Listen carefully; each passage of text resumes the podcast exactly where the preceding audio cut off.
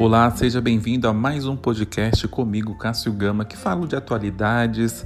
E se você quiser mandar algumas sugestões de tema, é só me procurar nas redes sociais Cássio Gama Off de oficial no Instagram, Facebook, para mandar aí sugestões ou críticas. E hoje eu trago algum, duas informações muito importantes para você.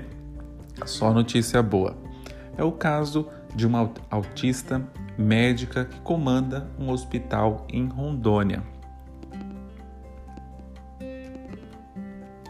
A médica autista né, brasileira, comparada aí ao The Good Doctor, comanda, comanda né, um hospital em Rondônia. É, é um caso brasileiro, trata-se de uma mulher, Larissa Rodrigues de Assunção, é uma médica autista, tem aí transformado positivamente a rotina de um hospital é, de um dos hospitais né, de campanha de Porto Velho, em Rondônia. Larissa tem 26 anos e assumiu aí este caso, este, este ano, né, a gerência do hospital de campanha da Zona Leste, montando aí no antigo CERO, Centro de Reabilitação de Rondônia. A jovem é, médica dirige a instituições, instituição inteira e ainda atende pacientes com muita competência e dedicação. Ela surpreende aí, inspira. É, Larissa, ela exerce suas funções né, com brilhantismo. É, eu já vi fazer coisas assim interessantíssimas, como um, é, é uma é, traqueostopia com bisturi em uma é, urgência. Ela conseguiu aí abrir a, a cartilagem acima da tireoide de um paciente para obter uma via de acesso. Trata-se de um procedimento de alta qualidade e que foi feito né, em situação de urgência em meio à calamidade de saúde pública. As palavras são do médico Luiz Moreira Gonçalves, que é português e foi aí para Rondônia em fevereiro, atendendo a, uma, a um chamado de emergência do Ministério da Saúde. Luiz ficou admirado desde o primeiro contato com a médica brasileira, que foi ele quem fez aí o convite para Larissa assumir o hospital. Com relação ao autismo, é, Larissa ela foi diagnosticada com transtorno de aspecto autista ainda na infância. Ela conta né, que sofreu é, muito bullying e precisou trocar de escola algumas vezes. A jovem médica tinha dificuldades de se relacionar, interagir com os colegas, professores e de fazer um contato visual com alguém. Apesar disso, é, ela sempre foi criança brilhante é, e isso né, a fez ter conquistas aí a vida inteira. Quanto à medicina, né, a, a medicina veio como uma forma de lidar com as próprias barreiras internas é, de Larissa. Então, Larissa tem aí uma super é, inteligência intelectual que a ajuda a entender o que ela conquistou até aqui. A jovem ela entrou na Faculdade de Ciências Sociais, a UFO, Universidade Federal de Uberlândia, em 2011, com apenas 14 anos de idade. Então foi aí a vontade de compreender a mente humana que motivou a mudança né, de Uberlândia, Minas Gerais, para Porto Velho, em Rondônia, é, para cursar aí a Unifinca, que é o Centro Universitário é, de Aparício de Carvalho.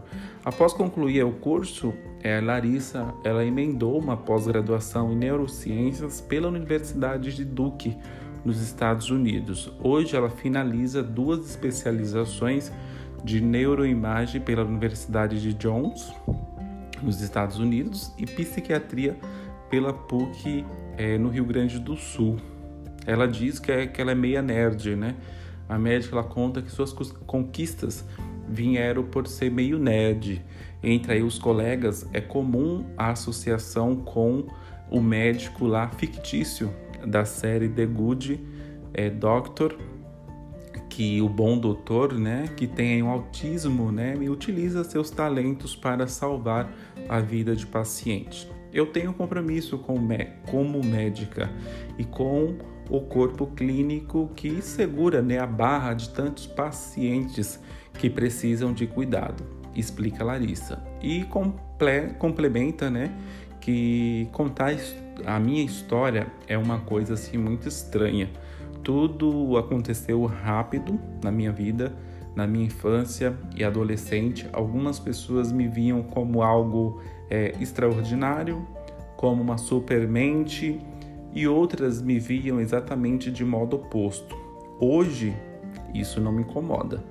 O autismo faz parte de mim, mas não me define e não o e não limita o meu potencial. Lembrou?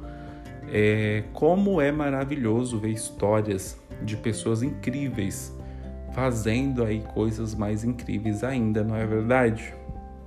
Parabéns aí para a doutora Larissa, que desenvolve tanta coisa que isso daí não é limitante e não difere ela das outras pessoas, né? Cada vez mais torna ela uma pessoa mais especial, uma pessoa aí que rompeu a, aquilo que a gente coloca como barreira para ela foi algo para ser é, quebrado e ela conseguir conquistar tantas coisas, né? 14 anos já estava aí cursando um curso né, de, de medicina, então é incrível a história. Outra coisa que é interessante que eu trago para vocês, vocês lembram daquele prêmio do, do ano passado, da Mega da Virada, que um dos ganhadores não foram buscar? Pois é, uma mulher ela se apresenta como ganhadora do prêmio esquecido de mais ou menos aí nada menos do que 162 milhões da Mega Sena. E diz ser e, e ela diz né que tem confusão mental e o Procon ele buscou né periciar aí o bilhete.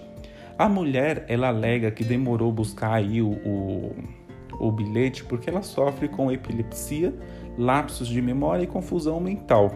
A Caixa Econômica ela diz que a aposta foi feita pela internet e que a apostadora tinha em 90 dias né, para reivindicar o prêmio e que o, o, Procon de São Paulo diz que a instituição, a instituição financeira, a Caixa, né, ela tinha obrigação de procurar o vencedor.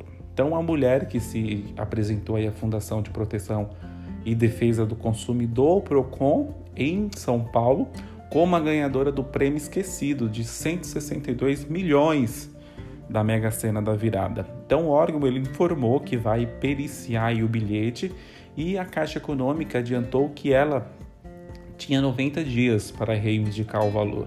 E de acordo com o Procon, a mulher que tinha mais de 65 anos procurou a fundação cerca de 10 dias depois do prazo para reivindicar o dinheiro que expirou no dia 31 de março de 2021. Então ela disse que chegou a procurar uma agência da Caixa naquela data, mas como não levou o bilhete, foi mandada de volta para casa. Então a mulher disse ainda que o atraso foi devido aí à epilepsia que faz né, com que sofra de lapsos de memória e confusão mental. No bilhete né, da mulher, que foi apresentado é, amassado, consta que a aposta foi feita no dia 31 de dezembro de 2020 em uma loteria às 9h48 da manhã, pelo valor aí de R$ 4,50. Providências, né? É, o Procon de São Paulo informou que o bilhete vai passar por uma perícia, pois a Caixa Econômica chegou a dizer que as duas apostas foram eletrônicas, uma de São Paulo e outra de Aracaju, em Sergipe. É, abre aspas, né? Ela nos procurou através de representante que alega que a pessoa é portadora de uma doença que provoca apagões e desmaios Vamos apurar porque temos o bilhete, explicou aí Fernando Capês, que é, é diretor executivo do órgão, e acrescenta que enviou uma notificação à Caixa Econômica Federal. É, ele diz que a interpretação do PROCON é clara. Se há aí a possibilidade de localização pelo cadastro sobre quem é o apostador, a Caixa ela deve tentar procurar comprovar quem foi atrás, quem não localizou e somente a partir desse momento, né, aguardar 90 dias, que seria o prazo decadencial. Mesmo assim, esse prazo não impede que a pessoa é, entre na justiça no prazo aí de cinco anos e peça judicialmente o prêmio que lhe pertence. Continuou Fernando Capes do Procon. Especialistas, né, do direito do consumidor dizem que as regras da Caixa Econômica Federal são antigas e que precisam ser atualizadas para beneficiar as pessoas mais carentes. É, abre aspas. Primeiro que, se o jogo é eletrônico, a Caixa tem como identificar a pessoa e tem a obrigação de avisar o vencedor. Segundo que nós estamos no meio de uma pandemia e é um momento de, de, de ter sensibilidade em relação a isso. Terceiro, que a Caixa pode identificar quem fez a aposta online, mas não identifica quem fez na loteria, o que diz respeito ao princípio da isonomia, porque a pessoa que tem recurso financeiro e lida com a internet tem vantagem sobre quem vai na loja e não é identificado. Entendo que a Caixa é, entendo que a Caixa entendo que a Caixa entendo que a Caixa tem a obrigação sim de identificar o vencedor, explicou a advogada Alessandra Caliguri. Em nota, é, a Caixa Econômica informou que recebeu é, a notificação do PROCON em São Paulo, vai prestar todas as informações solicitadas, mas adiantou que a lei diz que cabe exclusivamente ao apostador pedir o recebimento de prêmios de loterias até 90 dias. E você, o que achou dessa pessoa ter esquecido, né? Esqueceu só somente aí 162 milhões de reais e não foi buscar. Então, vamos ver que história vai dar. Se tiver informações no próximo podcast, eu trago para vocês. Então, por hoje é essas duas informações que eu trago interessantíssimas para vocês. E se quiser me seguir nas, nas redes sociais para mais sugestões, é só procurar lá, arroba Off de oficial.